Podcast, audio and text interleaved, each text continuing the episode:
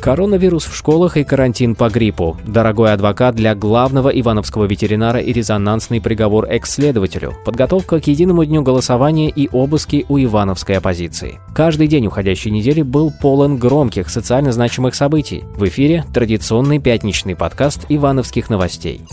Подводить итоги недели начинаем с громких событий в политической жизни города. 9 сентября в 6 часов утра представители Следственного комитета пришли с обысками к Карине Мальцевой. Она является кандидатом в депутаты Ивановской городской думы. Изъяли все, что включается в розетку. С обыском представители следственных органов пожаловали к представителю Объединенных демократов Николаю Дичкову. И еще один кандидат в депутаты в Ивановском районе Андрей Сергеев попал в поле зрения следователей. Но обыск в штабе Ивановской оппозиции не дал результатов. Ничего ничего не изъяли. С интересом изучали памятки для наблюдателей и дорожные карты ко дню голосования. Ирина Мальцева дала эксклюзивный комментарий Ивановским новостям, назвав обыски в 6 часов утра актом запугивания. У нее искали следы денег Ходорковского, но не нашли. Предполагаем, что в день выборов в Иванове будет особенно жарко. Следите за нашими новостями.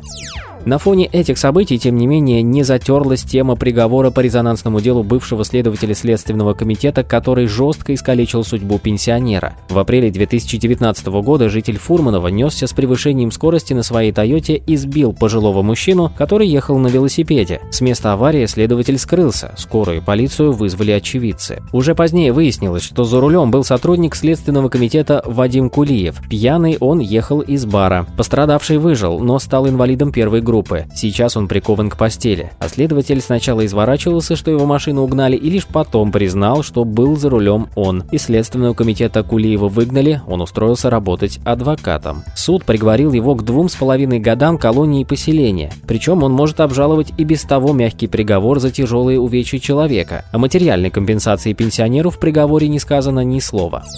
И еще одно громкое дело попало на этой неделе в центр внимания общественности. Выяснилось, что адвокат Михаила Ефремова Эльман Пашаев теперь будет защищать в Иванове Хасрова Абдулаева. Главный ивановский ветеринар вышел из СИЗО и помещен под домашний арест. Его обвиняют во взяточничестве и мошенничестве. Защищать интересы чиновника высокого ранга будет Пашаев.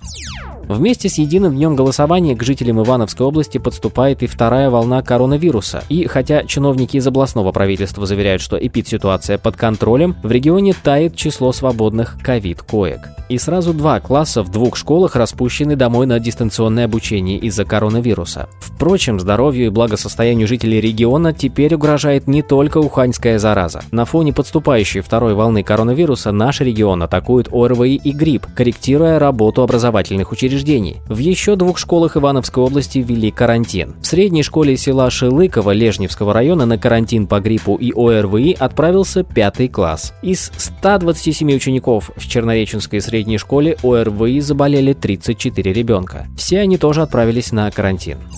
Осень уверенно вступает в свои права, и погоду синоптики обещают пасмурную и дождливую. На этом пока все. Ивановские новости – это наши, это ваши новости. Оставайтесь с нами.